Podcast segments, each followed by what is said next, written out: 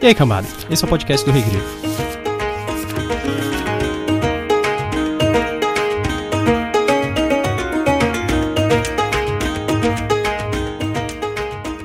Eu sou o Gustavo Domingues, também conhecido como Rei Grifo. Eu sou a Thaís Prioli.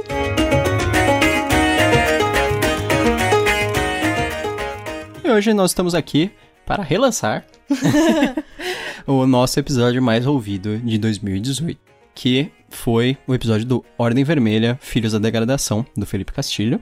Ele foi o nosso episódio que angariou mais é, ouvidas em todos os aplicativos, mais o YouTube, né? Isso, Na verdade. foi o que a gente usou pra cálculo. Sim. Antes de mais nada, de falar um pouquinho, o nosso, o nosso podcast ele estreou em 2018, esse Isso. ano, na primeira semana. Exatamente. Com Elantris.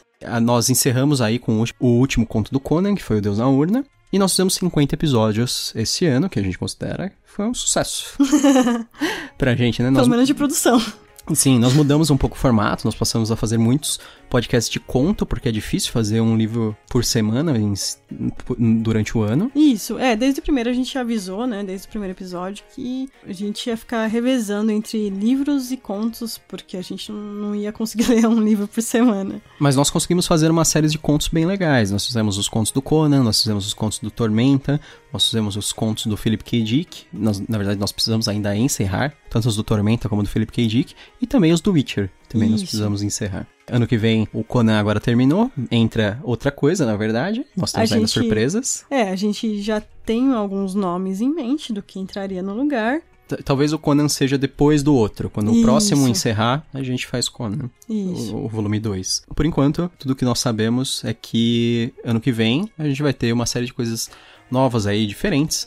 E uma delas é que nós vamos abrir uma coisa que estão cobrando pra gente faz um tempo, o que é que é estranho. Mas é. que pra quem não sabe, é tipo um- um- uma forma de financiamento coletivo mensal. Que seria ou Catarse, ou Apoia-se, ou Padrim. o Padrim. Provavelmente será o Catarse, que a gente viu que as, as condições entre eles seriam melhor, a gente foi identificando todos eles. Mas isso é uma forma de vocês conseguirem contribuir para que o podcast fique no ar, né? Para que você apoie o, a gente, para que a gente consiga equipamentos melhores, tenha mais independência para poder fazer o podcast de uma forma mais legal, melhor, é, Com mais tempo também. com mais né? tempo, né? Com tudo mais. É, Então, e também os de- vídeos, né? Sim, e também os vídeos. Na verdade, Não o- os meus, porque eu nunca faria vídeos não da Thaís, os meus. O financiamento seria tanto para o canal como para o podcast, né? Seriam para essas duas coisas. A A gente vai, vai abrir com, com valores diferentes, assim, mas bem baixos, e as recompensas vão ser. Não, não vão ser variadas, vão ser algumas coisas só. E, mas eu tenho certeza que quem, quem depois checar vai achar legal, então já vá. Se você quer participar, já se prepara espiritualmente aí. Pessoas. Então aproveitem o, o episódio. E feliz ano novo pra vocês. E, E- fiquem com o nosso episódio mais ouvido, que é o Ordem Vermelha, Filhos da Degradação, que foi lançado pela editora Intrínseca na CCXP de 2017, com parceria com o Omelete. Então, bom podcast.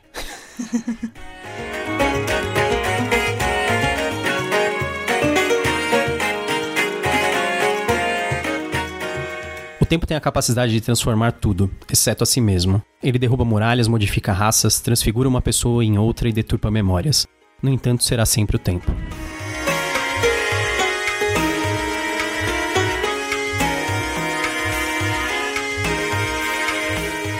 Pessoal, eu sou o Gustavo Domingues, também conhecido como Rei Grifo. Eu sou a Thais Prioli.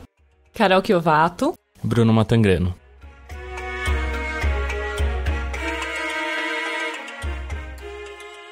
Hoje a gente tá aqui pra falar do Ordem Vermelha, Filhos da Degradação, que é o livro do Felipe Castilho. O Felipe Castilho escreveu ele sozinho, lógico, o livro é do Felipe Castilho, mas o título Ordem Vermelha ele é um projeto do Felipe Castilho, o Rodrigo Bastos Didier e o Vitor Hugo Souza, com direção criativa do Érico Borgo e do Renan Pizzi.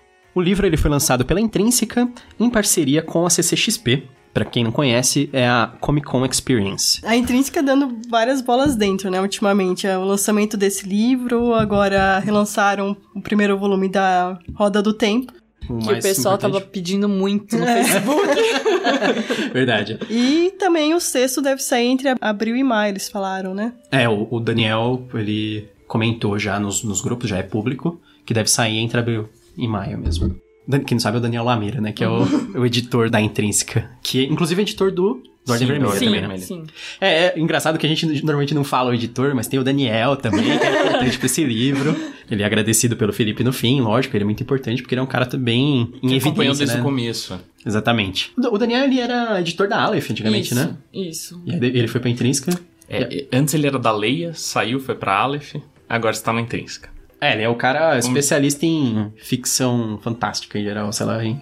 Eu acho que o Daniel Lamer é uma pessoa bem especial porque é especialista no que ele quiser fazer no mundo editorial, assim. É uma pessoa, é sério, ele é uma pessoa muito, muito dedicada. Então, Sei. eu acho que acontece porque ele gosta muito de não ficção também. Ele não trabalha com isso. Ah, então ele trabalhou com mas- outras linhas. É, é, mas ele. Ah, bem legal. Vocês já perceberam, hoje nós estamos com convidados especiais, né? A Carol, ela é mestra em literatura em inglês. Ela também é mais conhecida aí nos círculos de fantasia por ser a tradutora do Jardins da Lua, do Malazan, e do Dead House Gates, né? Também, apesar de não ter saído ainda, mas ela que fez a tradução. Também os livros do Mágico de Oz. O Bruno, ele é doutorando em letras, mas em literatura portuguesa e francesa. E ele também é editor, preparador de texto, revisor.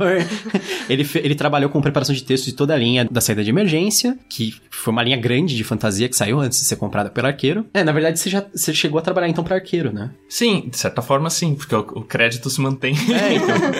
Al- Alguns livros, por exemplo, da série do Mago, saíram já diretamente pelo arqueiro. Então, é isso que eu ia falar. Aquele da Herdeira Da do Império, do Filha do Império, é. Isso, esses já saíram direto pelo arqueiro. E foi você que fez também. Foi. Ah, A- tá. E a adaptação do português de Portugal também.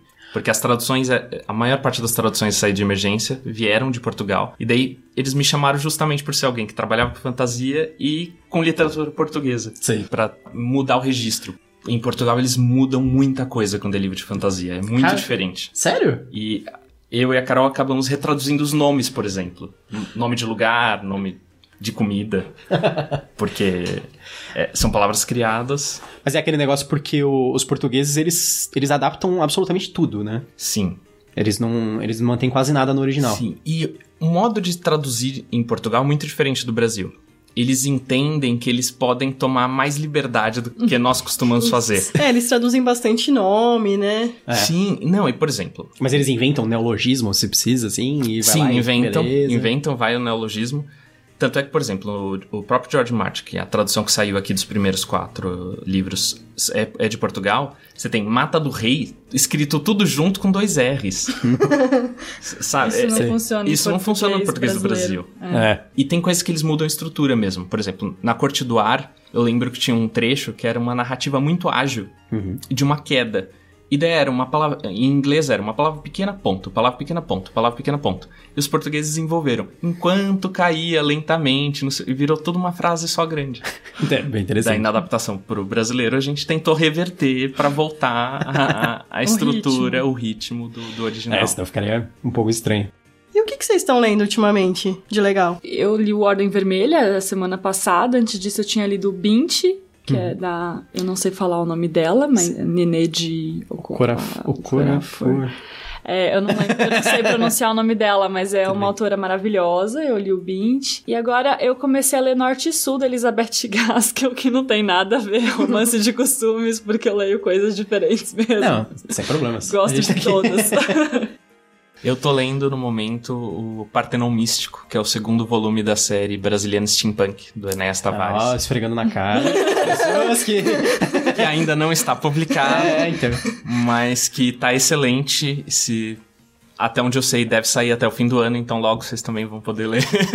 Fiquem na ansiedade até o fim do ano. Você que não que eu pode. sei, ele é da série brasileira, mas ele é com os mesmos personagens ou... Sim, mas ele se passa antes. Se Ah. passa coisa de 15 anos antes do, do Brasiliano Steampunk. Traz alguns personagens que já estão, alguns outros que a gente vai conhecer agora, mas os protagonistas são, sobretudo, o Bento Alves e o Sérgio Pompeu. Ah, tá, legal. Você, Thaís, o que que você tá lendo? Eu tô lendo Jardins da Lua.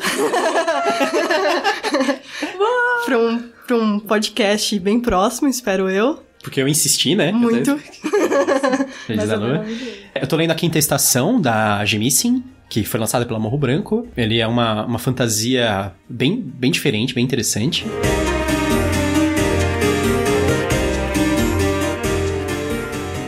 Ordem Vermelha, ele é uma fantasia que se passa em um mundo secundário, todo criado, numa cidade chamada Unterak, que é dominada pela deusa Una. E nessa cidade habitam diversas raças que são bastante distintas, diferentes. Um grupo de rebeldes formado por várias pessoas, inclusive de, de várias dessas raças, passa a lutar contra a dominação de Una. Acho que é o que dá pra falar sem começar. Sim, sim, sim. Aí pro campo de spoilers. V- vamos falar qual a experiência que nós tivemos com o livro, cada um. Então, o que você achou do Ordem Vermelha, Filhos da Degradação? Então, eu gostei muito. Eu posso dizer que é o melhor livro de fantasia que eu li brasileiro. Eu queria começar falando, cadê o segundo livro?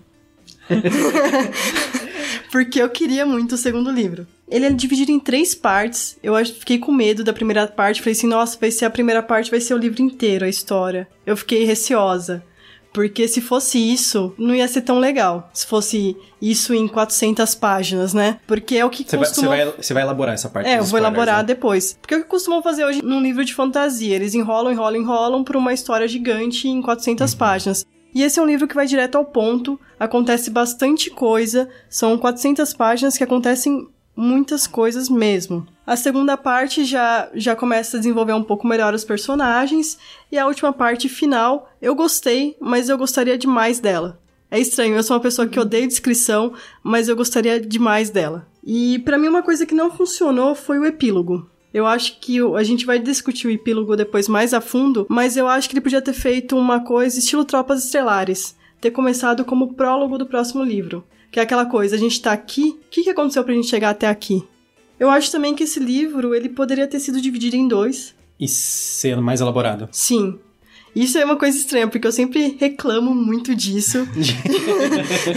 de autor que enrola, enrola, enrola e não faz nada. Esse livro é um livro que acontece muita coisa, mas eu acho que faltou um pouco de elaboração em alguns pontos. Eu senti isso. E eu senti muita criatividade na criação do mundo, na, na construção, que me lembrou muito, não sei se vocês conhecem, o Tony de Terlizzi, que fez Crônicas de Spider-Week e o Ondula. Ele é um cara que eu acho hiper criativo. Eu acho que é o escritor mais criativo que eu já vi. Me lembrou muito a criação desse mundo, os animais, que a gente vai falar do Betouro, de tudo. Foi uma coisa que me lembrou bastante isso. Carol, o que, que, que você achou da Ordem Vermelha?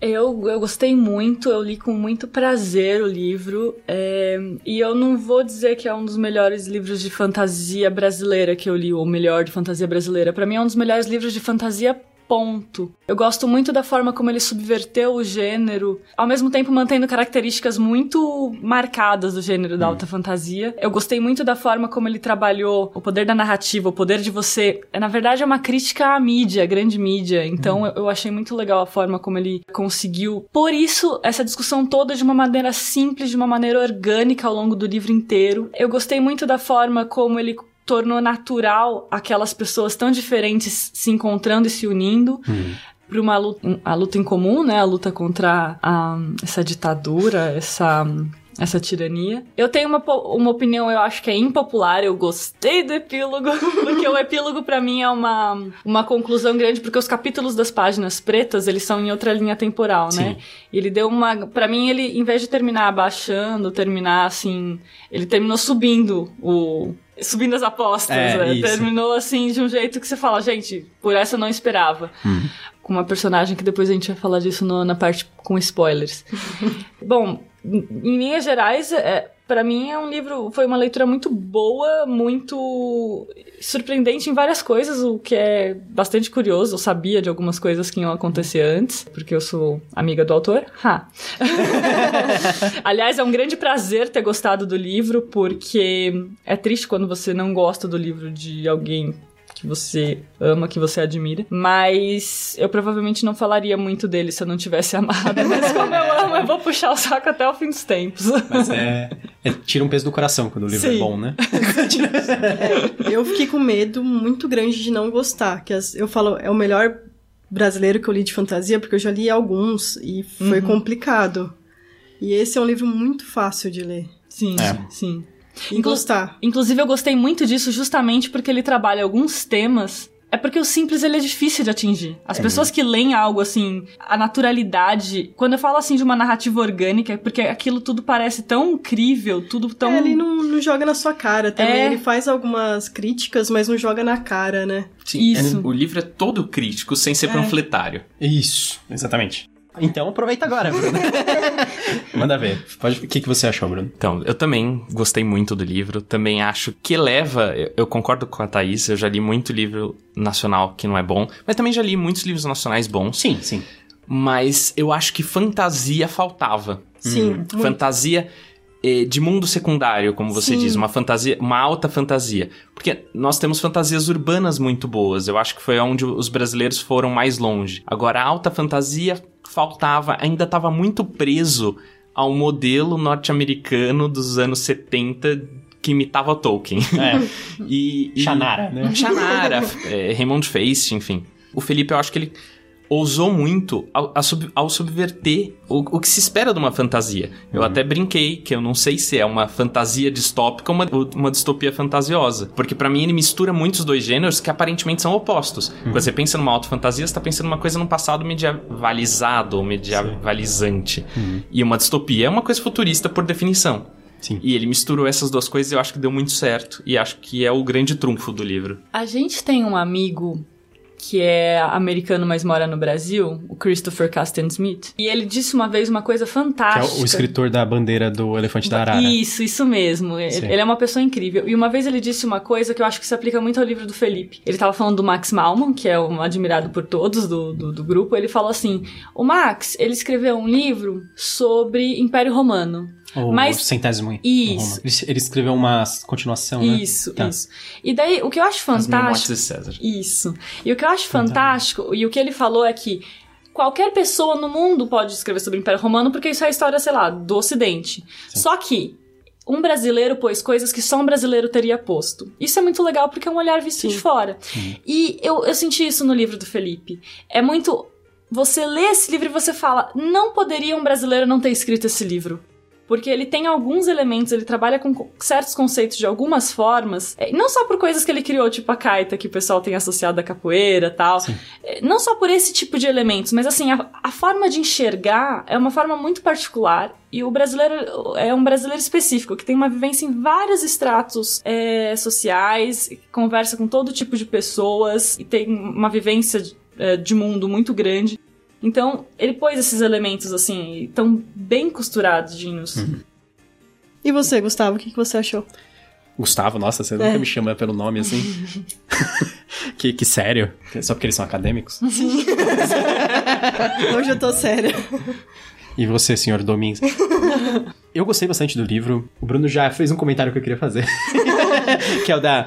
Eu gosto dessa, dessa mistura do, da distopia com a fantasia. Essa ideia geral que o livro tem, esses, esses ares. E, e, um outro que eu vejo um pouco no livro também é aquela ideia de. Eu ia falar pós-apocalipse, mas eu não sei se seria pós-apocalipse ou seria mais Idade das Trevas. Que seria assim, uma era de decadência, em que eles estão numa cidade que aparentemente foi, foi construída no passado e era, assim, gloriosa, e as, as raças que vivem lá, elas têm um passado com o qual elas não conseguem se reconectar, elas perderam, sei lá, desde arte, técnicas e etc. E, e elas entraram numa época em que elas não produzem mais esse tipo de coisa. Então eles vivem numa, numa época, assim, árida tanto literalmente quanto Sim, é quanto culturalmente, né, assim. É, eu acho que é o, esse tom do livro é, o, é a parte que eu mais gosto, assim, que eu acho que é a parte sublime, é a parte que eleva ele acima da fantasia normal. Essa mistura, realmente, eu acho que e também o comentário da, da Carol foi ridiculamente pertinente, que é aquele livro que é assim, se eu fosse um brasileiro que morasse em outro país, e aí por acaso eu comprasse o livro achando que não é de um brasileiro, sabe? Falasse assim. É que o Felipe Castilho talvez você achasse já, uhum. pelo nome ele é brasileiro. Mas aí eu compro um livro de fantasia e falo assim, ah, esse livro. É aí eu começo a ler, aí eu falo assim. Putz, esse cara é brasileiro. Hum. Porque. Que a gente se reconhece. É, exatamente. Porque o tipo de coisa. Eu acho que é o tipo de coisa que nós damos atenção, às é vezes. É o olhar, é. É, então. É exatamente isso. Você falou assim, não é da Kaita não, não é apenas isso, né? É uhum. realmente os, os, acontecimentos e como nós lidamos com os acontecimentos e esse tipo de coisa. Até o, o tipo de câmera, eu diria. Isso. Uhum. O, o, o, enfoque, o modo como ele. a personagem anda pela cidade lembra um pouco é. do A, a fotografia do livro. Da fotografia. a fotografia do livro. fotografia do cinema brasileiro. Quem- o diretor de fotografia do Felipe Castilho foi.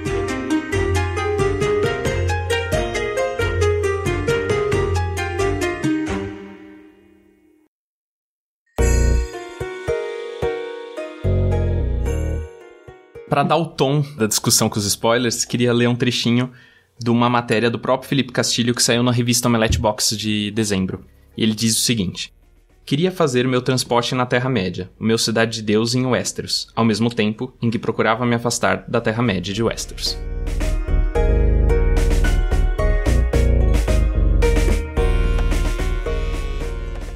Vamos entrar agora na parte de spoilers. Agora a gente tá numa discussão livre, então já vamos, vamos puxar a partir daí. Cidade de Deus em Westeros. Interessante. Por que Cidade de Deus e por que Westeros? Vocês já leram aí, não vale. Ele não desenvolve isso, ele, Tá. só, ele só joga. Ele fala: é isso, é Cidade de Deus em Westeros, é transporte na Terra-média. Lide com isso. Ele não, não explica nessa É revista. porque Westeros, pra quem não conhece, é o mundo do Crônicas de Gelo e Fogo, do George R. R. Martin, ou George R. R. Martin, eu não gosto de falar R. R. É estranho. Quando as pessoas pensam assim em Westeros, acho que as pessoas, por causa da série, elas associam com outras coisas. Elas associam com, talvez, assim, ah, intriga política, ah, ou Plot twists. plot twists.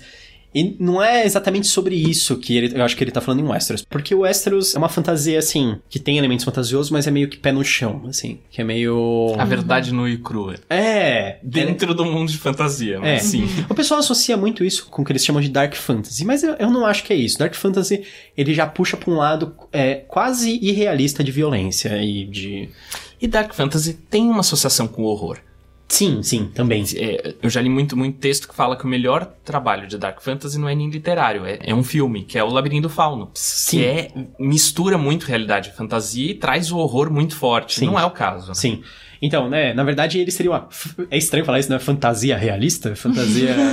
uma fantasia bem pautada na realidade. Eu acho que isso, na verdade, seria mais o que é o Westeros, que é essa... No caso de Westeros, seria a disputa de poder que faz todo mundo sofrer, né? Que- Exatamente. E- Mas nesse caso não é uma disputa de poder, porque não é, não são lados que são poderosos, é um lado que é poderoso e um lado que é fraco, mas ao mesmo tempo que também faz todo mundo sofrer. Eu acho que fazendo a ponte com Westeros, por exemplo, nós temos Porto Real, que é a capital. A gente sabe o que se passa na corte, a gente sabe o que se passa com os, os líderes do exército. Agora, e o pessoal que mora lá na Baixada das Pulgas? É, verdade. Pra onde vai todo o cocô da nobreza?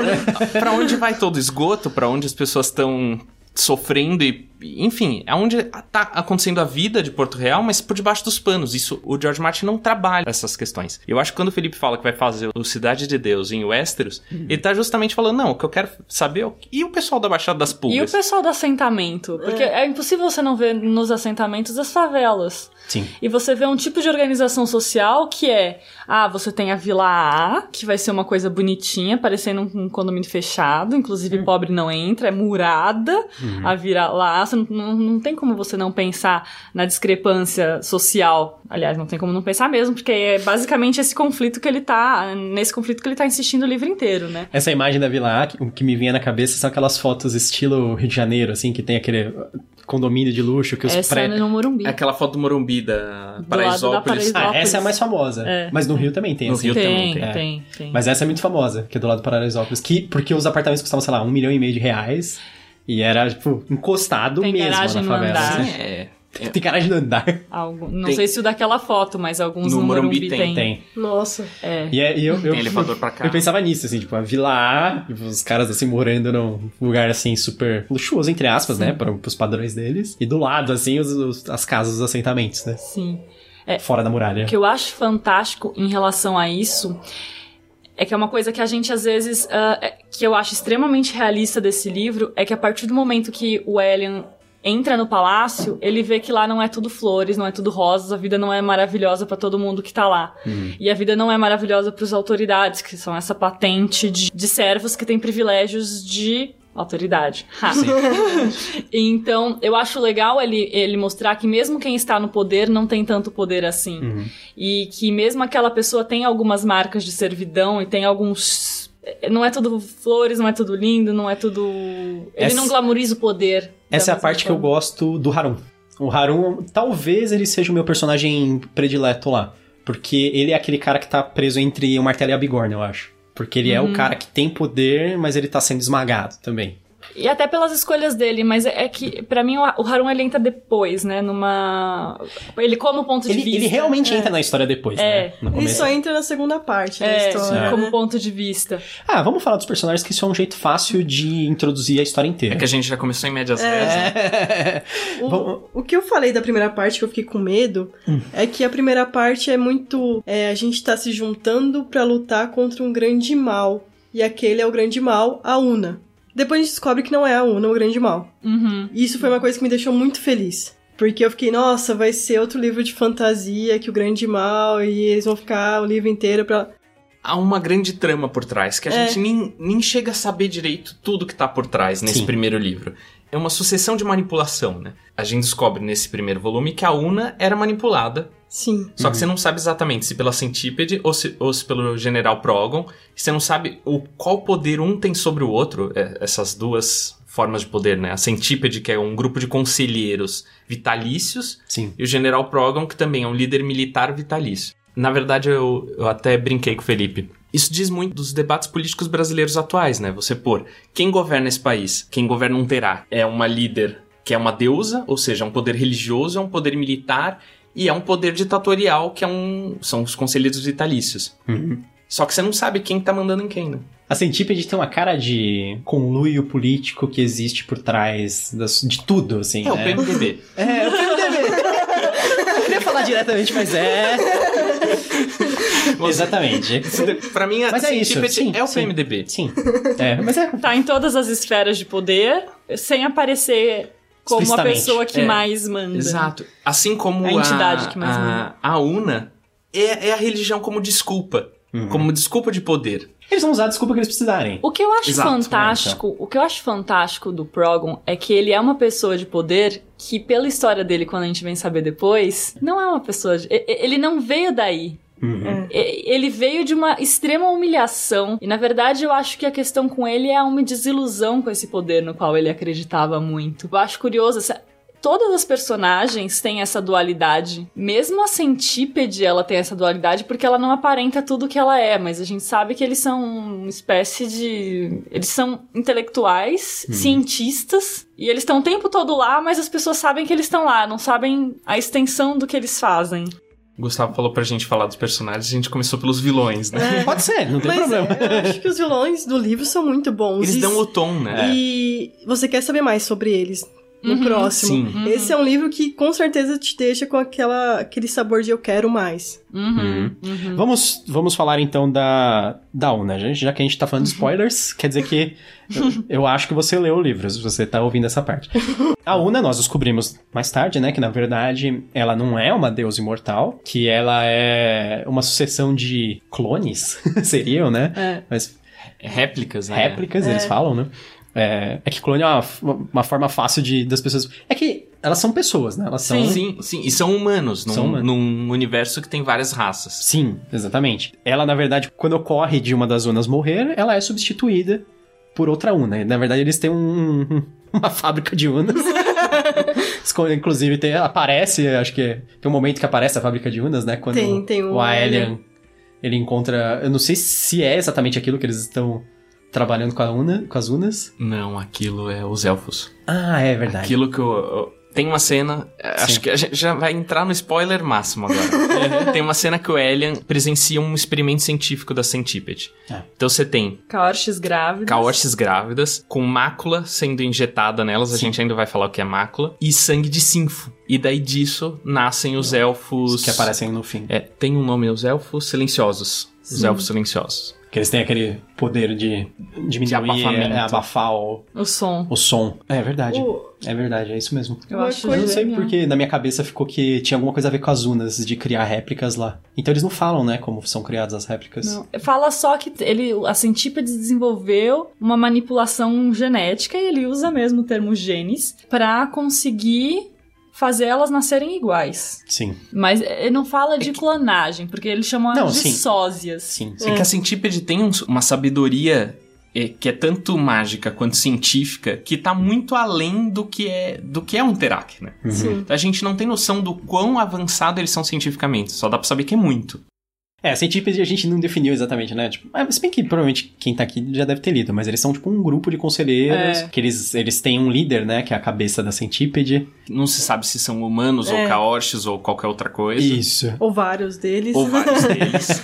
Eles andam encobertos, né? Na verdade, Sim. né? Tipo, eles são todos... Mas quando mostra, é tipo, ele só tem boca É. e uma pele meio esverdeada, enrugada, bizarra. E a gente não sabe se é, sei lá, gente que envelheceu muito e foi perdendo coisas, ou se é só outra raça que a gente não conhece ainda. Uma raça à parte. É, ETs que vieram construir as um Terak é só uma cidade.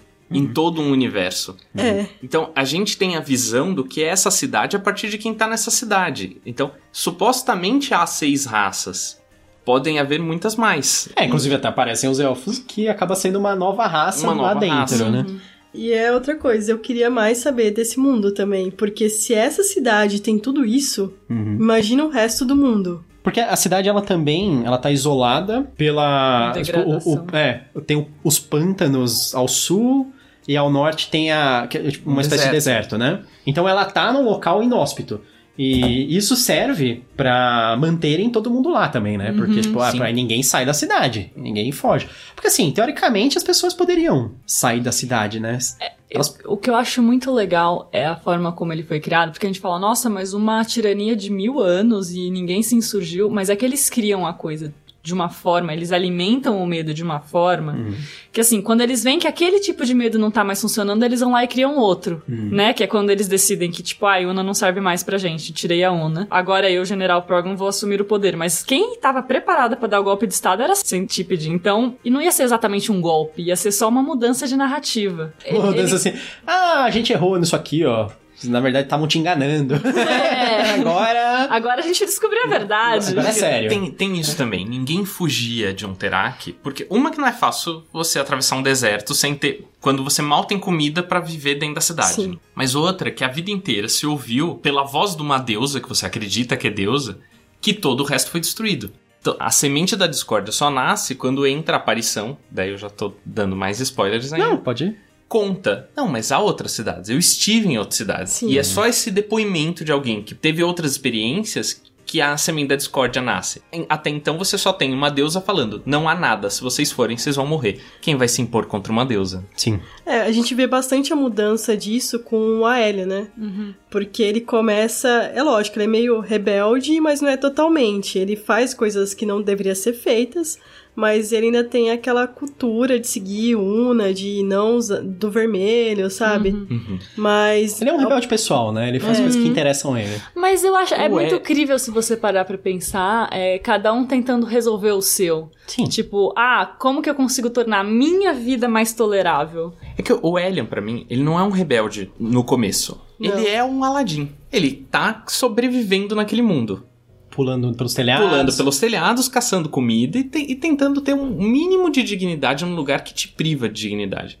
Porque é uma pessoa que tenta existir dentro do sistema, Sim. burlando um pouquinho, É. mas sem ser uma grande expressão de. Não, e, e sem objetivo de, de destruir nada ou de mudar o status quo. Ele só quer ter comida. É. Sobreviver, que a, Vida, Sobreviver. que a vida dele seja um pouco mais tolerável. Uhum. É o- Com os, com os pequenos vícios dele, né? É. Que no caso é o jogo. É, Mas de dados. É, o Alien, ele vive no pior lugar, que é aquela região central de miolo. Isso. Que é onde vivem os caras que são praticamente escravos mesmo, né? Uhum. Porque tem depois os que são semi-livres, que vivem no- nos arredores. liberdade mesmo não existe em Unterak. Isso, exatamente. Semi-livres, eles só têm uma vida um pouquinho melhor. Mas o, quem vive no miolo, eles têm que trabalhar na- nas áreas, nas piores áreas ali. Na verdade, pelo que, eu enten- pelo que entendi, o puleiro seria um dos melhorzinhos ali, né? Porque tem as forjas. Sim, porque é menos mais- pesado, talvez. né? Você Isso. não vai morrer tão cedo se você mexe com falcão. Mas de né? todo modo, você. É, depende. O Sinfo, amigo do L, morreu ah, porque no teve que limpar o encanamento. encanamento. É, então. é. E, pra todos os efeitos, todo mundo que é servo em Unterak tem a cara tatuada. É, é que a marca dele é uma marca de servidão porque ele, ele começou a servir mais cedo. Porque, Não, porque começou a servir mais Tem a cara marcada. É que eles tatuaram ele cedo porque ele começou a trabalhar já pra pagar Sim, pra a pagar dívida a dívida pai. familiar. É. Porque É que eles foram no Festival da Morte, né? E foram mortos durante o Festival da Morte. O pai dele. as É, um crianças dos não pais. conseguem. Um dos pais dele. um dos isso. pais, o outro morreu verdade. de tristeza pouco Ah, tempo é? depois. É, É. ele fala. Nossa, Ele eu não sei fala porque eu achei que ele tava, ela tava lá lutando também. isso é uma coisa legal. É, são, são dois homens. É, são é. dois. Isso é uma coisa Pais. legal que o Felipe põe com muita naturalidade. Você descobre bem aos poucos que são dois pais, que Sim. o, o Elian foi adotado por dois pais. Isso não é posto. Isso não é uma questão em nenhum momento. Tá. E é bem legal a forma. Então, isso fizeram. é, é tratado com bastante naturalidade. Eu acho que. Eu, eu gosto disso também. Isso me lembra um pouco, eu não sei se vocês já leram, aquele Marcas da Guerra Ainda do Star não. Wars. Não. Não. Tem um personagem, ele é gay. Isso não é assim, tratado como uma revelação, Uhum. ou nem um negócio assim, ah, ahá, sabe? Uhum. Ou. É tipo uma situação assim, normal. Faz, parte do mundo. Existe, então É. tá, tá ali. É, então eu acho. Isso eu acho legal, assim. Você não, não precisa colocar isso como peça central só porque. Sabe? Para entrar um É, conflito. isso, isso é muito legal, porque todo grupo de heróis do, da Ordem Vermelha tem o que nós chamamos de minorias. Sim. Mas em nenhum momento são tratados como minorias. Afinal, qualquer pessoa é minoria em, em, em um É, Terak. então. É. Todo mundo sofre com, com preconceito, com violência, com. É, E porque gente- tem o preconceito interracial também, né? Tem. Então você tem os, os anões e os caorches xingando os humanos. Você tem um preconceito interracial institucionalizado, assim, é uma coisa que se espera. Inclusive o Harun, ele, ele xinga e ele não gosta de xingar os humanos, depois ele deixa isso claro. E É meio que o que se espera dele, né? Agir Uhum. É dessa maneira. As autoridades, eles recebem a mácula, né? Que a gente não, não Nem fala. Né? todos. Não todos. O Harun. O tem Harun não tem Ah, é. mácula. O Harun- Tanto que ele não vê a coisa no Eu acho que a fundo. gente É, precisa verdade. explicar o que é mácula. É, vamos... Isso é até relevante na história do Aelian, né? Sim, sim. É, a mácula é como um piche. É o que eu imagino. que, É um que tem uma forma que, na verdade, eu associei em alguns momentos à força, assim, porque ela tem um conhecimento lá dentro Sim. Que pode ser acessado por uma pessoa específica, que é o General uma- Progon. é uma coisa latente, né? Ela É. existe e você. E é uma força consciente, que é engraçado, porque o Elian, ele é chicoteado, mas como o sangue não pode pingar porque a cor vermelha é proibida, ele é chicoteado com a mácula, que é um, um- um chicote que machuca e cauteriza ao mesmo tempo pra não deixar pingar sangue. Eles batizam as armas, né? É. Sim. Com a mácula. A mácula, ela guarda a memória de tudo aquilo que ela destrói. Se, se uma pessoa, um humano, cai na mácula, ele é dissolvido e ele integra a mácula. E daí a mácula ela vai carregando essas informações. Por isso que você falou que ela tem uma espécie de senciência, porque ela vai carregando as informações, tanto genéticas de um lado, como a- a pro- o próprio A espírito, a memória. E tudo isso vai se juntando nessa, Ela vira um banco de dados. nessa sopa. É, é uma sopa genética, um banco É. de dados. Mas você vê que o Elian, ele sente que ele, em alguns momentos, a mácula tá falando pra ele fazer alguma coisa. E ela faz o quê? Faz ele sentir dor. Naquele momento em que ele vai ver as caorches grávidas. Quando É, ele tenta voltar. Quando ele tenta voltar, ele sente mais dor. Então ele interpreta isso como a mácula querendo que ele testemunhasse alguma coisa. Tanto é que na hora que eles veem aqueles louva-a-Deus bizarros gigantes e eles precisam fugir, e- é, os gafanhotos, ele foge e a mácula não impede ele, ele não sente aquela dor. Então você vê assim, ah, você já viu o que eu precisava que você visse, É, então. né? Então você você tem essas pistas que não são tão tênues É uma, assim. é uma inteligência artificial fantasiosa, máquina, praticamente. É. Eu achei ela- um ela é o principal- incrível, ela é- assim. Ela é uma das minhas partes prediletas. Ela é o principal elemento, acho que, sobrenatural do livro. Tirando, assim, raças Sim, fantasiosas, sim, né? sim. Só que é legal isso que você falou, porque ela fica muito no limite, né? É, é um elemento mágico ou é um elemento científico? Porque tudo que envolve a, a centípede e o Progon tá nesse, nesse embate, né? É, então. Aquela ciência mágica que é quase alquímica, assim. É, é verdade. É isso mesmo. A gente falou do Aerian, que ele é um dos personagens principais. Os outros personagens principais são a Hazi, e, em, em menor escala, mas depois o Harun, né? A gente tem também os outros que fazem parte do grupo, mas nenhum a gente acompanha a visão deles, necessariamente, né? Que aí tem o Zig, a, a própria Ana, Venoma. Falta Isso. alguém? A Yanisha morreu antes de É. ser um grupo, É, exatamente. Mas... Outro spoiler.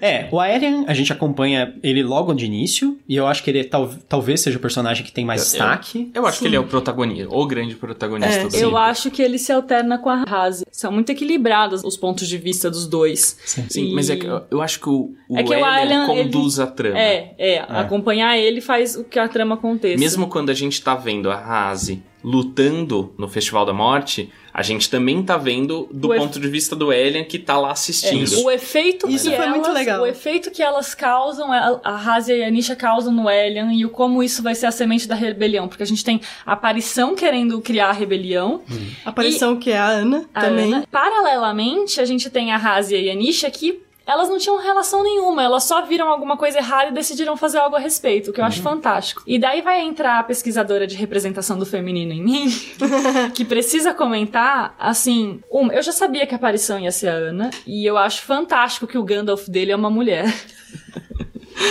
Porque ela sabe das coisas, ela faz as coisas, ela conduz, ela monta aquele, ela forja aquele grupo, é, sabendo, e ela sabe quem são as pessoas que queriam participar daquilo, ou queriam querer participar daquilo ainda que não tivessem consciência disso.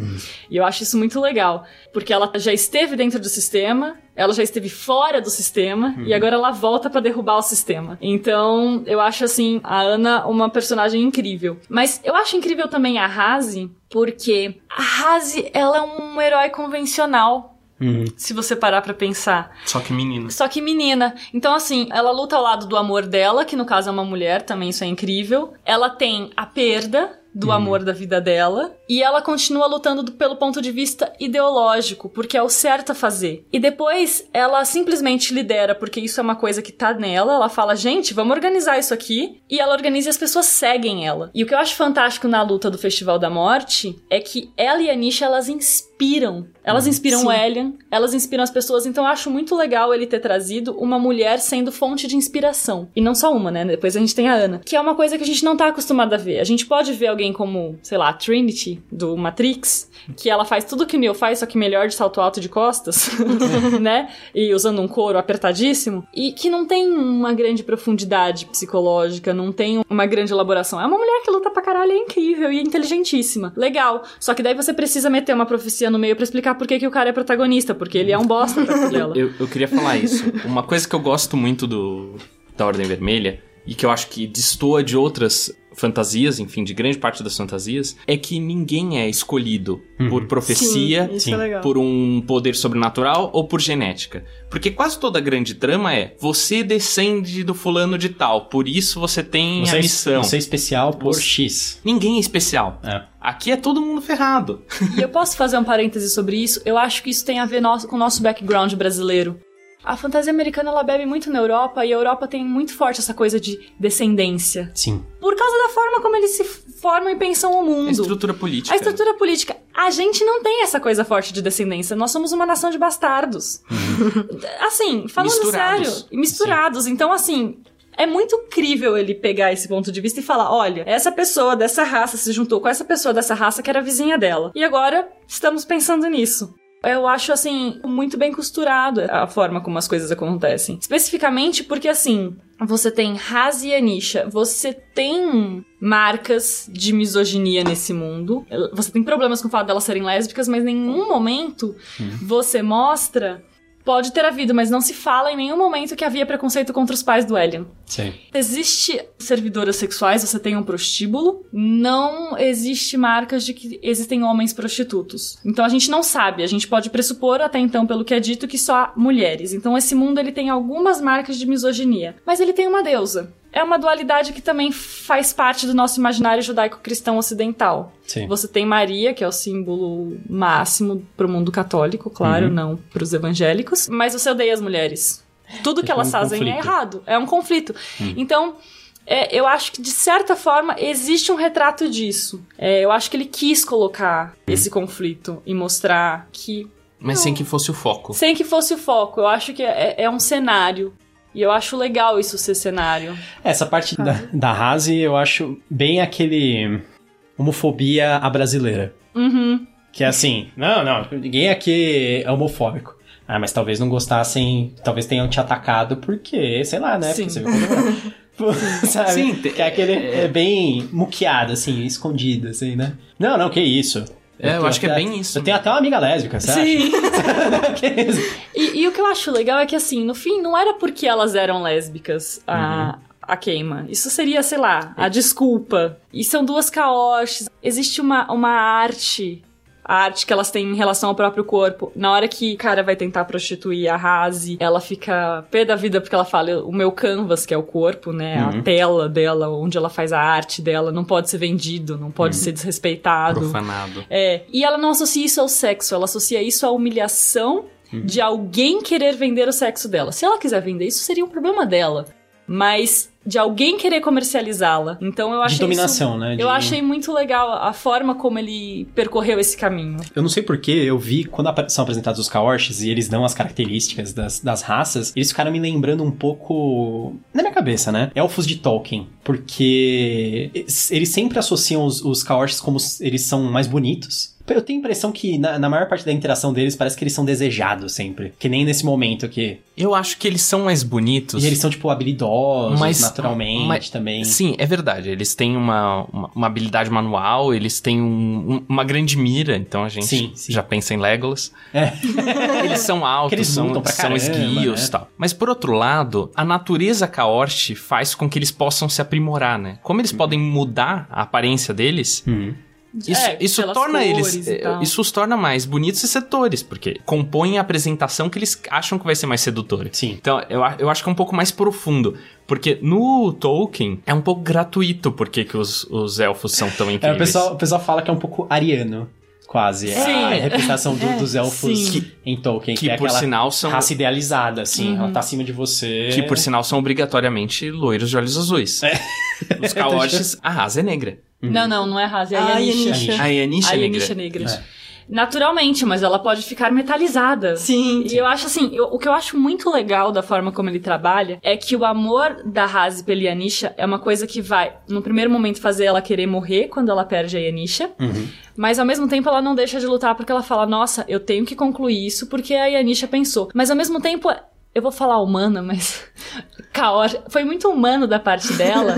Na hora caótico. que ela Que vê que racista elas isso. venceram o torneio. Fala, fala que era humano. que elas venceram o torneio, ela fala: Nossa, já pensou a gente ter uma vida normal? Eu podendo acordar do lado dela todo dia, e não tendo que acordar na minha cela porque eu sou serva? E daí depois ela fala: Não, mas isso ia ser uma ilusão, porque a gente não ia ter liberdade. Não, não, vamos lutar até o fim e vamos morrer. Mas ela fraqueja. E- mas eu achei legal ela ter esse momento de fraquejar. E depois, ao longo do livro todo, ela vai lembrar: nossa, isso é pela Yanisha. E numa grande luta final dela, ela vence usando uma técnica da Yanisha. Ah, é ela verdade. lutando contra a Tenente Sureia. Então, a Yanisha tá com ela o tempo todo. Eu acho assim, é uma forma romântica, mas com ideal de cavalaria, de certa forma, né? Uhum. Só que aquela figura amada, ela não é uma figura idealizada que eu nunca pude tocar, que eu queria conquistar o amor, mas... Não, é uma figura romântica incrível, real, assim. Ele não vilaniza o sexo, né? Então, eu- isso eu acho uma coisa também muito, muito legal do livro. A gente começou a falar dela, da Ana, e tem a Venoma também. Um negócio que eu acho legal do, do Felipe, que eu não sei se vocês já viram, sempre reclamando em outros vídeos, que normalmente, o que, que acontece? O, o escritor de fantasia, tipo os americanos, né? Eles vão fazer uma história em terceira pessoa com vários personagens. Ah, eu vou ter três personagens principais. Aí, por exemplo, ó, no Elantris, As Lâminas do Império, que são de escritores diferentes, né? Eu não lembro em que outro livro. Basicamente a história é a mesma. No, Guerra dos Tronos, né? no- É. O que, que eles fazem? São. Estão todos os livros que tem três personagens principais, são dois homens e uma mulher. E a mulher, ela sempre faz intriga na corte. Uhum. É tipo, ah, ah, eu vou colocar uma mulher, mas se eu colocar ela lutando, alguma coisa assim, acho que não, o pessoal não vai gostar, não sei. Eu não sei. Uhum. Aí ele, ele fala assim: ah, mas como que eu, eu dou importância pra ela? Ah, ela vai fazer intriga, ela vai Uhum. criar. Aí, Estereótipos nesse, estereótipos. é, é. Aí nesse livro, é, todas as mulheres, elas são mulheres que lutam. As personagens principais, né? A Ana, a Venoma e a Razi. E a Razi é uma personagem totalmente introspectiva. E a- Sim. Sim. E a Yanisha, né? Que a Só que a Yanisha não dura muito. E no fim Mas- ela descobre que ela tem que vencer essa introspecção, Essa introspecção. dela, porque as pessoas estão seguindo a ela. É porque Sim. ela se torna uma figura de autoridade meio Sim. sem querer, né? É. Eu acho que a maior parte do livro eu não gostei da Razi. Mas eu acho que era por causa dessa introspecção. A mudança que eu vejo que eu gosto dela é justamente no fim. Que é quando ela meio que que, eu- ganha a voz. eu- Não, mas eu não tinha percebido que A ge- por causa da intro... Acho que agora que eu percebi, mas... O que eu gostei justamente da introspecção, porque ela tem uma, uma dimensão psicológica, a relação dela com ela, a relação dela com o mundo, dela com o Yanisha, que pelas ações dela não ficariam claras. E geralmente só as, as mulheres só aparecem pelas ações. Ela tem a voz dela pra ela, e depois ela tem a voz dela pro mundo. Talvez o que tem é um crescimento. Talvez o que tenha te incomodado um pouco é a quebra de expectativa. Uhum. Ah, Eu acho que a Haas é muito. É é uma sucessão de quebras de expectativas. Porque mulheres guerreiras também são um estereótipo. Mas ela não é uma Brienne, por exemplo. Sim. Ela joga um pouco com isso. Então ela é, ela é super guerreira, mas ela é tímida, ela é romântica Uhum. e ela é introspectiva. E você vai descobrindo aos poucos. Ela tem um respeito muito grande pela própria raça, pelos caoches, mas ela também subverte um pouco isso, como a Yanisha subverteu, a partir do momento que você manipula a aparência de outra coisa que não o seu próprio corpo. Você tá fazendo um, Ela faz um coisas pecado. são, são tabus pra que eles. são né? tabu, exato. Os Kaorshis eu acho legal porque eles são os primeiros a quebrar essa hierarquia entre raças porque eles têm uma proximidade muito grande dos Sinfos. Uhum. Sim. E eu acho muito legal essa. Porque os Kaorshis vivem mais ou menos o mesmo que os humanos.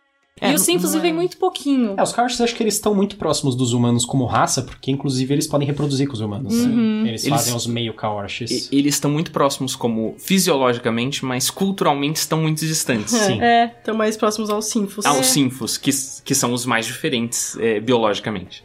Um ponto que, assim, no- na primeira parte do livro, eu não consegui me ligar tão bem a Razi. Ela realmente pareceu uma guerreira Bronca. simples. É. Aí na segunda parte, você começa a entender um pouco disso. E até um ponto, assim, o Aelian é um personagem que tem uma evolução muito grande por conta de informação que ele descobre. A Razi já tinha essa informação. Então ela já teve essa evolução anterior a- história. ao livro. Então, foi aí que eu comecei a me ligar com ela. E eu, sendo uma pessoa introspectiva, eu também consegui me ligar um pouco mais. Eu, eu acho que o Elian tá ali porque ele é o personagem que é todo mundo. Ele é a testemunha. Ele é a testemunha, ele te pega pela mão e te mostra as coisas. Ele é o personagem pra você não ter infodump no livro. É. Pra não ter uma parte que é alguém parando e explicando, tipo, o Isso, narrador. exatamente. A gente vê através dos olhos dele. É, para não ter. Não, porque fulano era do, do tipo tal que fazia, tinha tais e tais habilidades. Ou a Ana, eu gosto bastante dela. Ela, na verdade, ela me remete a um personagem de um outro livro, que é, eu não sei se vocês conhecem, o Mistborn, do, do Brandon Sanderson. Conheço, mas não li ainda. É. Ele tem um personagem que chama Kelsir, que ele tem muitos paralelos com a Ana. Ele, ele é meio que um, um cara, assim, que viajou e, e ganhou poder, mas ele não é o personagem principal da história. No, no caso do, do Mistborn, é uma, uma menina que chama Vin. Ele volta e ele meio que forma uma rebelião, mas ele, é um- ele tem aquela imagem do mentor. Às vezes eu também acho que a, a Ana, ela me lembra um Obi-Wan. Sabe? Ela tá muito acima de todo mundo. ela já Conhe- tá no nível 20 ali. RPG. É, é, ela... Ela já Os outros viu estão no 5. ela, já- ela viu coisas que ninguém consegue imaginar, sabe? E é por isso que ela precisa morrer, né? Isso, exatamente. Então, ela viu coisas que ninguém mais sabe. Ela tá tipo, 100 passos à frente naquela guerra em Uterak. Guerra, guerra- Não é uma guerra literal, né? Uma guerra. Uma insurgência, né? Ela tá tentando mostrar o caminho pro, pro resto do pessoal, né? Dar meios pra eles, assim, tantos meios materiais, quando ela leva eles lá pro coração da estátua e esse tipo de coisa. A gente precisa falar do coração da estátua. Mas Beleza. continua. Então, a gente já emenda agora. E ela, como meios, assim, de conhecimento, quando ela dá informação pras pessoas, ela mostra coisas, né, pra eles. Eu queria muito um livro agora. Sobre as viagens da Ana. Sim. Meu sonho! Olha, Felipe, quando você ouvir isso, fica a dica. Não, eu tenho várias dicas aqui. Tem um determinado momento, né, que eles vão pro, pro coração da estátua. Da estátua da deusa Una, Da deusa que Una. é que tá lá no meio e acima de todos na cidade. Ela é como se fosse um... Eu fico, ficava imaginando um farol, assim, né, um negócio assim, Isso. icônico. E dentro é como se fosse um antiquário. Esse coração da estátua junta tudo o que foi proibido. Então, basicamente, manifestações artísticas. Uma coisa que eu gostei muito do livro, e que é bem sutil, mas isso vai se construindo, é a forma como cada raça tem uma ligação muito forte com determinadas artes. Então você tem os Sinfos, que são a raça que tem a vida mais curta, tem uma ligação muito forte com música e com dança, que também são artes que são efêmeras. Você tem os Kaoshis, que tem esse poder de... Eles tinham que ter ligação com culinária também. E eu acho. com culinária. Porque Sim, culinária é também uma, é uma arte efêmera. É verdade. Eu acho interessante os Sinfos também, a parte deles não terem sexualidade. Eu sim, acho também. sim, sim, isso eu é acho genial. sensacional. Isso me lembrou muito A Mão Esquerda da Escuridão, da Ursula Le Guin. Sim, que também os- sim. o mundo que, É que eles vão. na mão esquerda eles assumem. Eles sexo. assumem um certo ponto. É, Mas em geral eles são Mas em ambos né? os casos a sociedade. Não o é- poder não é desenhado de é, com, Com gênero. papéis de Porque gênero. mesmo que no livro do Felipe não tenha essa questão de poder em papéis de gênero e tal, a gente vê resquícios do que a gente considera a nossa sociedade, né? Então a gente pensa no poder de acordo com papéis de gênero. Nesse aspecto eu acho legal que os Kaoshis, as, as, as mulheres costumam ser mais altas. Uhum. Eu acho, acho curioso existir isso na natureza, Existe, né? Em né? algumas Hienas, espécies, né? é, fêmeas serem maiores que os machos. Cavalo marinho. que mais? É. Tem um monte de coisa. Cavalo marinho é engraçado, porque o, a- Peixe tem muito. É, as fêmeas são maiores. Sim, e tem algumas espécies de. da- Daqueles peixes que vivem em zona abissal, que o macho é bem pequenininho e ele, quando vai acasalar com a fêmea, ele se gruda e, e ele é meio absorvido. E ele vive como um parasita o resto da, da vida. Entendi. Parasita na fêmea. Nossa, Tem algumas coisas assim, com peixe e inseto. É, os sinfos eles acabam sendo uma sociedade meio comunista de certa forma, né? Você tem o pessoal todo comunista idealizado, né? Sim. Tipo, você É tem todos iguais, todos agindo de acordo com os interesses do grupo. pós-comunismo. É. Passou a fase do comunismo. Eu não diria nem comunismo nem socialismo, porque eles estão muito à parte do que é política. Sim. Tá mais pra hippies. Sim, não, mas eu quis dizer assim, uma ideia de você pensar Sem uma maconha. sociedade. É, você Sem pensar a- uma pode ser sociedade com que carvão. se faz. É. Você pensar uma sociedade que se faz em torno de. Das pessoas lá conversando, vivendo a vida delas, todos eles acham É que legais. ju- justamente por eles viverem muito pouco, eles dão muito valor pro pouco que eles têm. Uhum. E voltando, e por isso que eles gostam tanto de música e de dança. Assim como os Kaoshis gostam de pintura e de desenho, porque é, é o que eles fazem. O corpo deles camaleônico proporciona isso. Lá no coração da torre eles vão achar pinturas de Kaoshis antigos.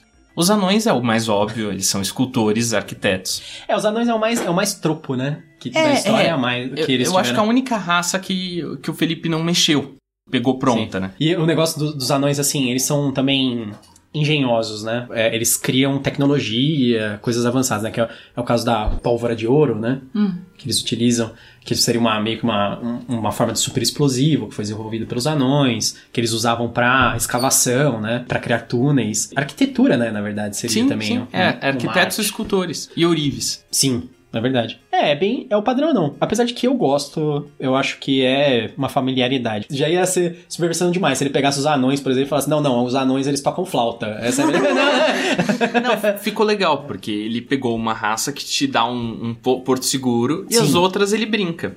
E pros humanos sobrou a arte da narrativa, né? Exatamente. Os, os humanos, eles sempre. Ah, eles não têm habilidade nenhuma.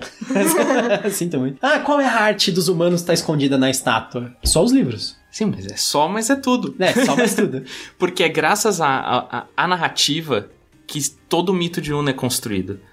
Não, eu falei só, só ironicamente. sim, sim. É isso mesmo. É que os humanos eles ainda são representados como uma a parte mais fraca da história, né? Sempre, né?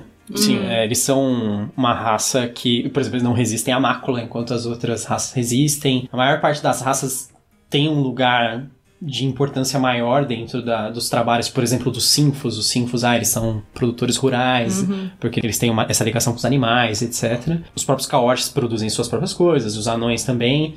E os humanos, eles fazem o resto. É a né? mão de obra barata. É a mão de obra barata. Exatamente. E descartável. Eu, eu gostei muito. O diabo tá nos detalhes, né? E Deus também. sim. Eu acho muito legal a forma como essa arte ela entra na vida das personagens. Coisa simples assim, do tipo, uma coisa que fica muito sutil, mas eu acho muito bonitinha e muito romântica, é quando a Yanisha fala reiteradamente que ela gosta de quando a Haze tá irritada que aparece um círculo azul ao redor do olho dela. E no Que é final natural. ela é, e no final ela assume esse círculo, ela não tira mais esse círculo do rosto. É tipo uma marca da guerreira agora é o É. círculo azul ao redor do olho. E os sinfos, eu acho muito legal aquela a ligação que é é meio simbiótica a ligação deles com os betouros e, e Com as plantas com mesmo. as plantas e tal. Eu acho bonitinha quando o Zig morre, que ele fala, não me leva pra Floresta Raiz. Foi o momento do livro que eu chorei, quando ele morre e fala, não me acha Floresta Raiz, e o Elion fala, ah, eu vou achar, vou te levar lá. Eu acho isso muito fofo. É, foi É- bem. foi é. bem. E eu gosto. Eu- o Zig eu achei legal porque ele parece muito raso e os outros acham ele muito raso. Assim, ah, ele é um engraçadinho, ele é um não sei o quê. E depois tem um momento que o Aelion observa e ele fala assim: Nossa, mas ele é muito mais esperto do que a gente. Porque ele sempre fala, ele sempre sabe o que, que vai quebrar a pessoa vai quebrar aquele mau humor ou vai quebrar aquela dureza da pessoa. É que o Zig, a gente tende a ver como criança. E É. no fim ele já é um idoso pra um sinfo. É. E ele tem uma sabedoria que da idade. É, e ele tem uma psicologia, assim, pra falar com todo mundo, que o Elian depois, ele fala, nossa, eu achando que ele era inocente, inocente sou eu de achar isso. e eu achei isso legal, assim. Eu gosto desses toques bem sutis que tem é, no livro. Outra personagem que ela é uma personagem secundária, infelizmente não tem muito desenvolvimento, e eu, eu fiquei um pouco triste. Eu achei, no começo da história, eu achei que ela ia ser uma personagem principal, a- é a Venoma. Porque quando eles começam a. Eles dão um certo destaque pra ela no começo, principalmente quando. Porque ele faz aquele negócio meio. Sabe a arma de Chekhov que é, tem no teatro, que é assim, ah, você tem que aparecer uma, uma arma numa, na primeira cena, porque na última cena uma pessoa vai ser morta com aquela arma. Uhum. E aí, quando aparece, quando eles começam a falar da Venoma, na- é, acho que é numa conversa acho que da Raze. Isso. É, dão uns No cartazes. Da. Rase com a Baeli. É, é, que elas falam assim, ah, você quer, você quer contratar, então, assassina, não sei o quê. E aí eu falei assim, essa personagem, acho que vai ser, vai ser interessante. Ou ela vai virar uma antagonista, ou uma, uma personagem, assim, sem importante pro plot. Ela aparece, ela é importante, só que. E, e é engraçado que ela tem um pouco de desenvolvimento no pouco que ela aparece. Ela tem um- uma relação, assim, rápida com, com a Ellie, a gente sabe um pouco da vida dela. Mas, sei lá, ficou faltando um pouquinho, assim. Eu achei, eu acho que eles podiam. É, eu acho que ele levantou a bola porque ela vai ser uma das protagonistas do segundo livro. Provavelmente, então. Então, eu acho que. Na verdade, o fato dele ter falado da Venoma antes, eu já sabia desde que a garota sinistra apareceu que era ela, e pra mim isso era ponto pacífico. Eu acho que pra maior Sim, parte das sim, pessoas que é. leu, né? Não, eu Não. não, fico espe- eu não fico especulando, eu gosto de, de ter um- uma Ah, não, surpresa. não era uma especulação. Tipo, quando apareceu aquela menina lá, magricela, com aquela cara meio Uhum. assim, não sei o que, eu falei, ah, beleza, é a Venoma. E já tava de boa pra mim isso, assim. É, eu, pra mim foi um personagem que não, não chamou atenção. É, eu Sim. também. Mas eu acho que faz todo sentido o que você falou. É, cria uma expectativa quando você põe cartazes de procurado. É, então, aí, tipo, eu fiquei achando assim, putz, vai ter. Mas é que eu sinto que a Venoma, ela tá ali mais pra aumentar a aura de mistério em torno da aparição. É- ela é meio com uma faceta da aparição, de certa forma. um elemento associado, né? Uma, um auxiliar. Um elemento auxiliar da aparição. é, né? é um suporte.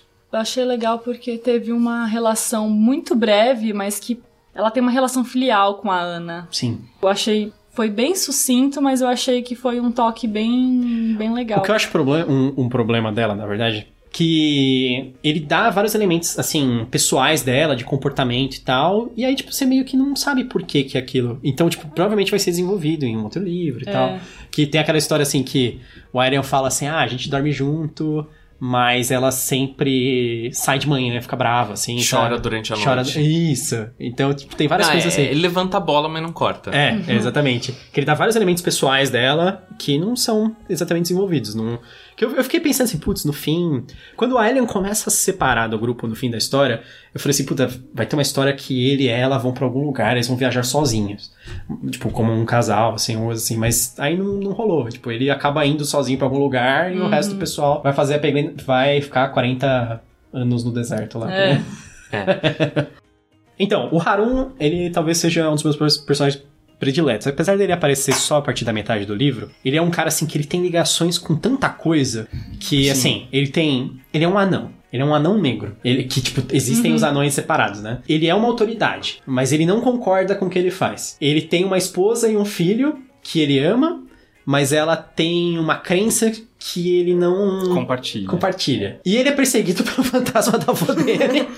então, tipo, ele tem muitas características, assim, né? Ele é um personagem complexo, praticamente. Ele é bem complexo, sim. Às vezes ele até duvida da sanidade dele, né? Verdade. ele não é. sabe a história, se o avô É, dele... porque o avô e o pai também começaram a ouvir vozes perto de morrer, e daí ele não sabe se isso é algum problema na cabeça.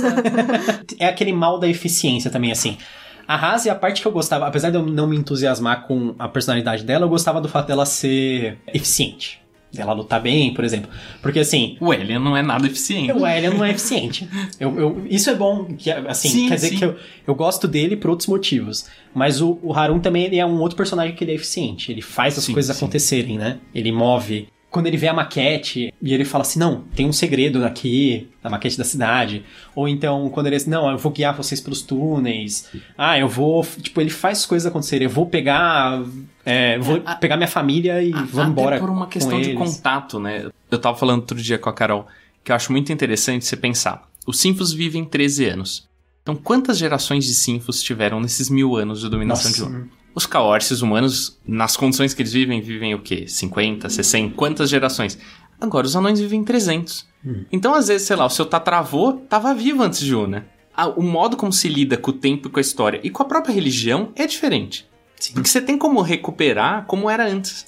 A memória deles é mais viva. É, é mais viva, é mais Ela- longa. Ela não dilui com as gerações, provavelmente, Exato. né? E por isso eles perderam alguns segredos, mas ele ainda consegue encontrar, ele consegue procurar, e a Ana mostra pra ele vários, Sim. né? Mas ele consegue ir achando mais. É, Coisa que não acontece com as outras É. raças. Sim, exatamente. Ele tem bastante informação e conhecimento sobre as coisas, né? Uhum. Uma coisa do Harun que eu fiquei triste é a história do. que o avô dele fica insistindo pra ele achar a armadura.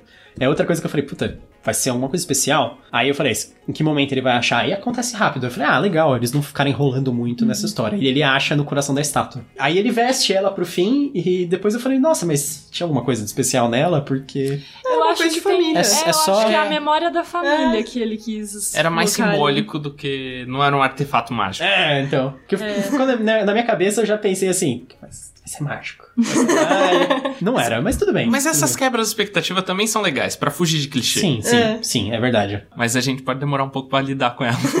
É, é uma, é uma coisa pra você, acho que, absorver talvez depois.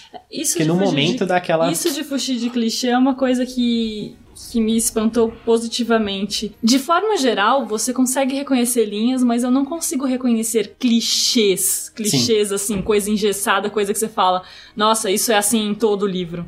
Sei lá, fora a personalidade, o jeito dos anões, que é uma coisa que ele quis recuperar e claramente fez de propósito, Uhum. não tem nada assim, tipo aquelas frases feitas, aquelas. É, não. Eu, eu acho legal. Eu gosto muito dos diálogos do- desse livro, por causa, justamente por causa disso, porque eles são bem naturais. muito. Parecem É, o- pessoas de verdade. né? Sim, os meus prediletos, inclusive, nem são dos personagens principais. São quando eles. Não são entre os personagens principais, é quando eles, eles lidam com pessoas do dia a dia, assim. Ou eles ouvem conversas. É, eu adoro quando o Elian tá no castelo e, e interage com os outros soldados. Tem uns Sim. diálogos ótimos. É muito bom. Que você vê o, o soldado super. com cargo super baixo e com sonhos de grandeza. Ele fala, cara, ele nunca vai chegar lá. Quando eu for tenente. né? É, tem, o- tem uma parte que eu acho engraçada também, são os diálogos assim, sei lá. Quando a, quando a Ellie ajuda a Razi a fugir, e eles ficam ouvindo as pessoas conversando pelos corredores enquanto eles estão escondidos, assim. E tem vários diálogos assim, e aí depois tem um muito natural, assim, que é tipo, quando um Kaort passa e ele vê ela camuflada, escondendo ele, ele fala assim, vocês não estão vendo aqueles dois ali, seus idiotas? Esse é um negócio mó assim, tipo, de superior mal-humorado, assim. Sim. Tipo, da repartição pública. Pô, é. Ele assim, é, a gente passou aqui várias vezes, Mas assim. i- isso, isso eu acho que é um- um- uma questão de brasilidade do livro. Ele traz isso da repartição pública.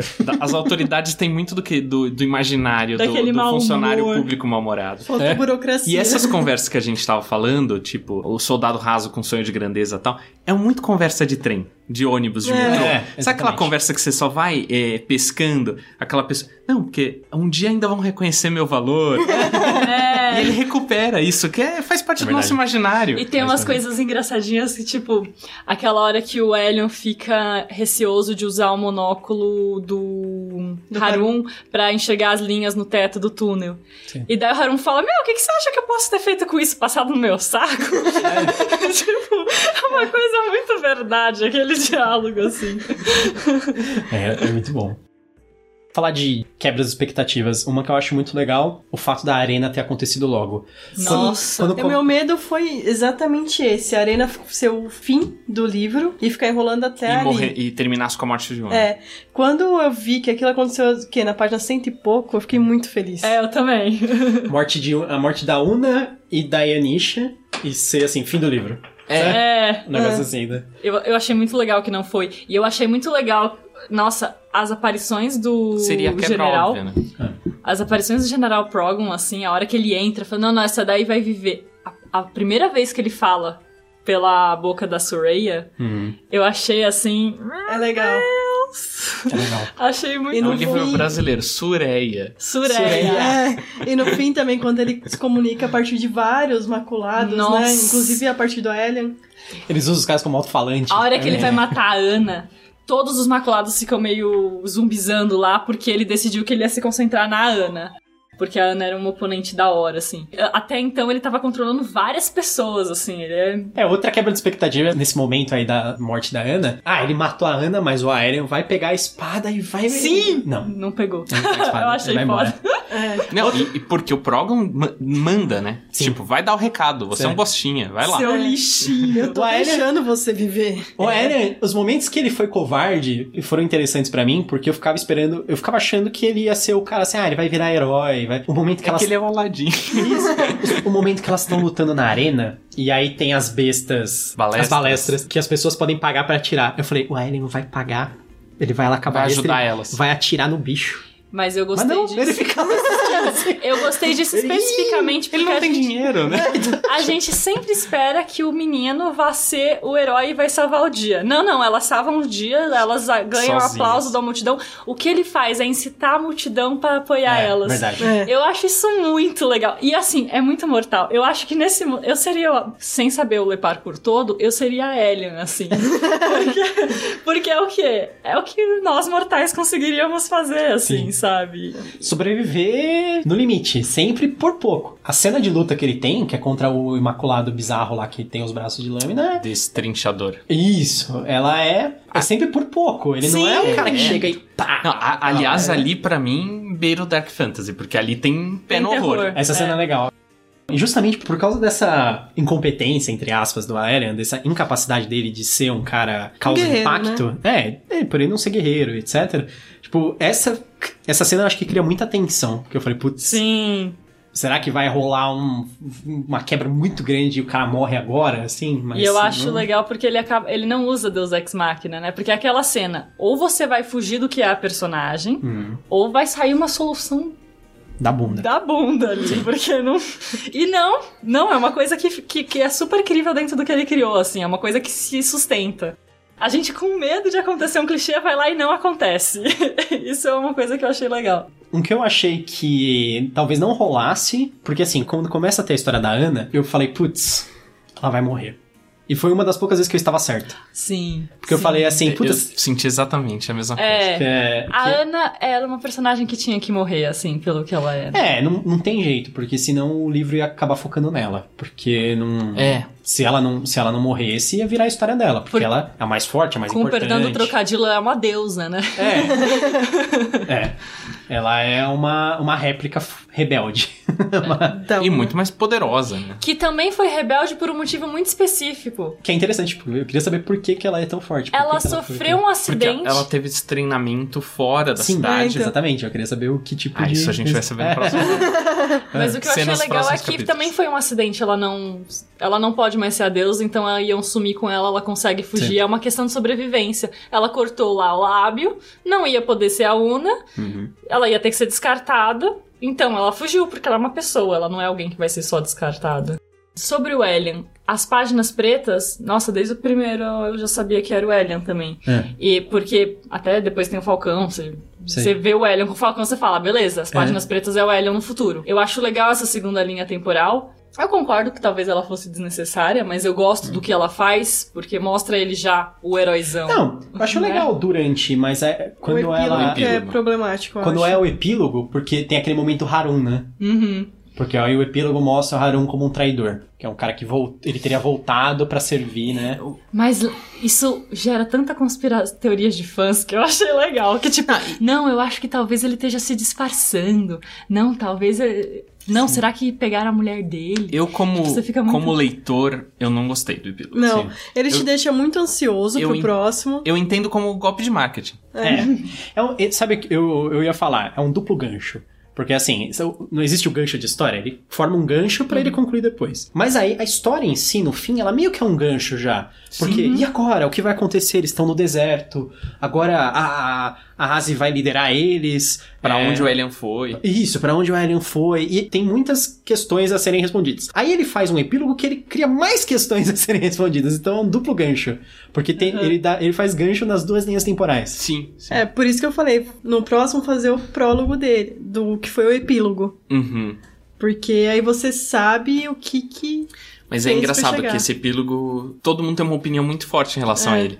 Que nem vocês dois não gostaram, eu também não gostei muito. A Carol adorou. Eu tava adorei. conversando com outros amigos e falaram, não, o epílogo é o que me deixou ansioso.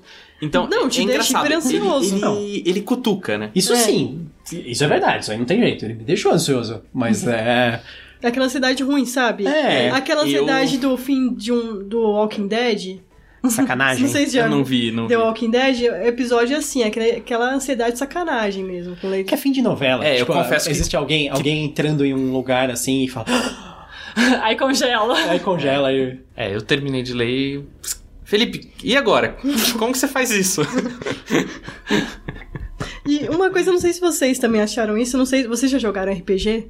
Já. Eu jogava só MMORPG. eu Não, nunca é. Ah, mas você- Tá falando RPG de mesa. Isso. Vocês devem ter uma ideia. É, eu achei que a primeira parte parecia que era o backstory dos personagens. Quando eles se encontraram na estátua, eles começaram a contar assim: olha, eu fiz isso, isso, isso. Aí a segunda parte eu achei que era o desenvolvimento, eles se encontrando e Nossa. desenvolvendo o personagem e fazendo.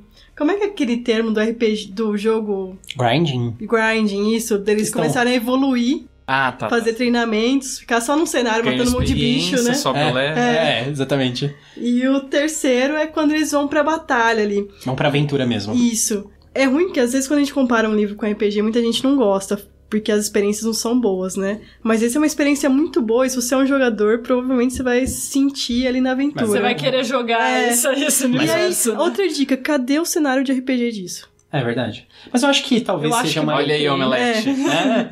Eu não sei, é porque, pelo que eu entendi, quando, quando fizeram os anúncios, eles não falaram assim apenas, ah, este é o primeiro livro da CCXP. Eles falaram mundo. O mundo do É. XSP. É. Este é o, o mundo da CCXP. Porque eles Aí- já criaram um universo expandido. Então, aí foi a primeira coisa que me veio na cabeça. Eu falei, não, isso vai ser um projeto multimídia. Sim. Isso vai ser. Eles, o livro, ele é uma introdução. Mas eles vão fazer outras coisas com isso, eu tenho certeza. Sim. Eu não sei o que, que é. Se vai ser livro de RPG, se vai ser uma. Sei lá, web series, que nem, o- que nem o Enéas tá fazendo. Genial. Ou, tipo, esse tipo de coisa, sabe? Uhum. É, eu falei, não, eles, eles vão produzir mais coisa em cima desse cenário. Isso é legal.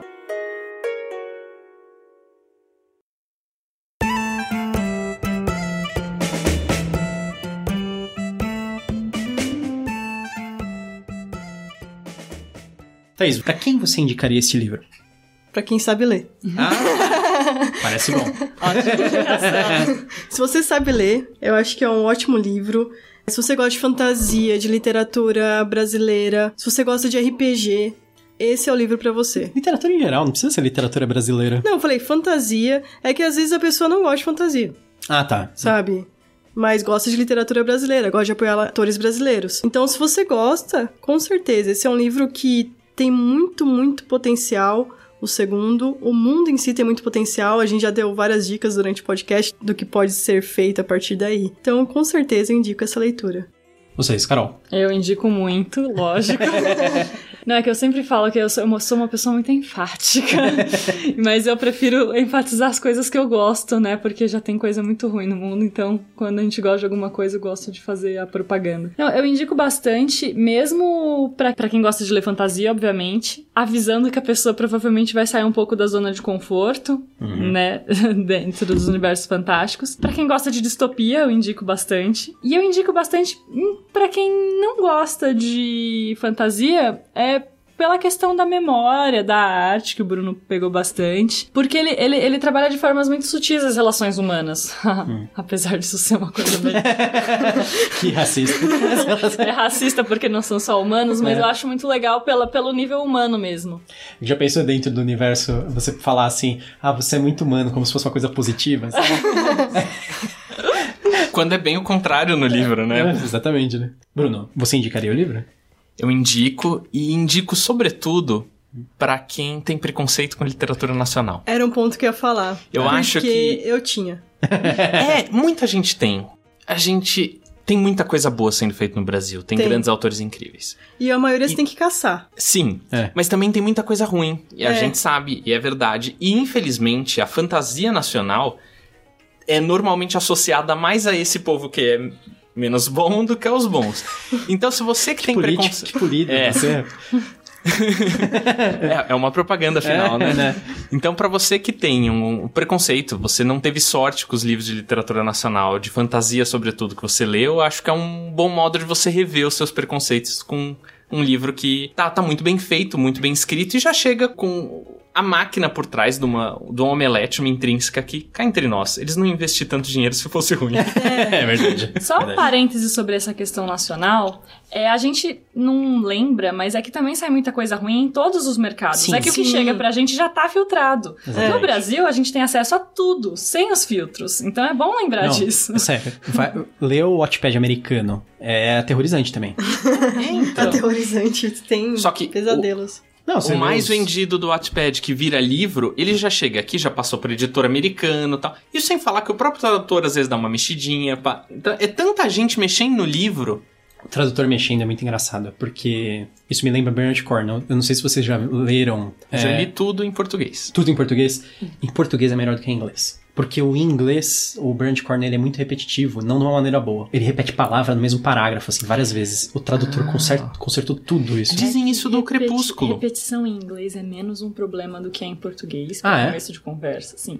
Mas seria ruim. É que quando eu li Pode inglês ser. eu achei chato, assim. Ah, mas- não, não. Pode ser, pode ser ruim. É? Pode ser ruim, mas é que eles têm menos problema com repetir expressões Ah, e tá. estruturas frasais. Em português, isso assim é o pecado É, máximo. em né? francês também é, é, é diferente. Uhum. A- essa, essa ideia que nós temos muito, por exemplo, coisa que rima, palavras que terminam com o mesmo sufixo, Uhum. para nós, você não vai pôr várias palavras terminadas em mente ou coisas assim. Sim.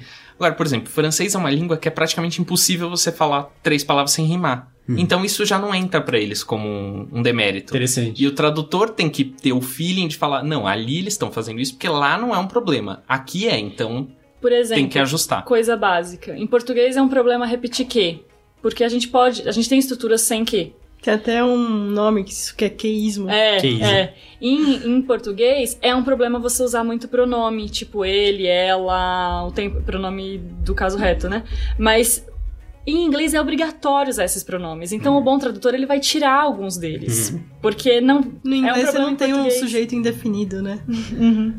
E você, você indicaria? Eu indicaria, com certeza. Ele foi uma, uma ótima experiência. O livro que quebrou a mim, o meu preconceito com literatura nacional foi Alcova da Morte, Guanabara Real, que é do o Enéas, da Kellen Witter, e o André Cordenonce. AZ Cordenonce, né? Ele escreve com esse nome. Depois você leu o do Eric. Depois eu li o do Eric, que eu também Que é gostei fantástico. bastante. Qual do Eric? O... Ninguém Nasce Ninguém Herói. Nasce Herói. Não, esse herói. É, Eu comprei no, no, no lançamento. É fantástico, né? Ele é bem bom. Ele é bem legal. Eu não sou tão acostumado a ler muita coisa urbana, né? Tirando fantasia urbana. E ele não é uma fantasia, na verdade, né? Fantasia É urbana, distopia. ele tem o Uma Amor distopia. e os Exorcismos de uma Dose de Blues, que é muito bom. Sim, então, eu queria muito. Depois eu fiquei com muita vontade de ler os livros de fantasia urbana dele por causa, por causa do Ninguém Nasce Herói. Na verdade, então ele não foi quem quebrou meu preconceito. Pelo menos esse, esse mérito ele não ganha. Mas ele ganha o mérito de ser, eu acho, na minha opinião, foi o melhor livro de fantasia nacional que eu li. Ele é muito, muito bem escrito, assim, bem estruturado, bem planejado, bem pensado. O único problema que eu acho nele é que talvez ele pudesse ser um pouco maior. Essa é a reclamação estranha, né?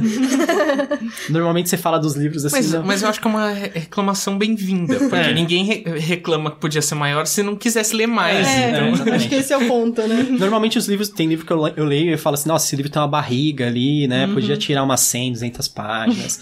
livro de fantasia esse de veio com 800. tanquinho. Então, esse veio, esse veio com, com tanquinho negativo. Ele tá um pouco, Tá um pouco Tá como magro, ele. tá um pouco demais. magro demais. Tá como Alien. É.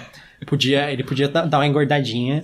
Eu gostaria de ter lido mais, assim. Eu gostaria que alguns trechos forem, fossem maiores. Eu não achei que ficou subdesenvolvido. Mas eu achei que Tava Ficaria- bom, né? Fi- Isso, tava bom. Ficaria mais legal ainda se fosse maior, sabe? É, eu acho Então- que foi um problema do prazo, né? É, que é um projeto que envolvia várias pessoas. Tinha né? que ser naquele dia.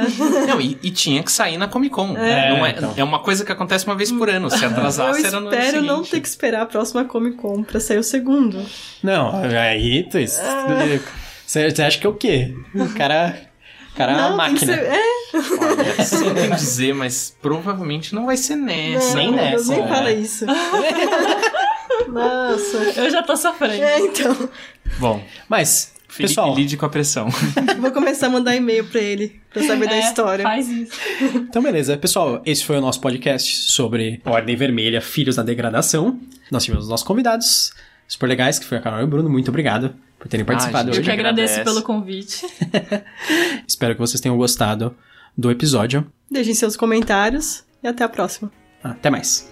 Até mais. Até gente. mais, gente. Bem-vindo ao Canavial.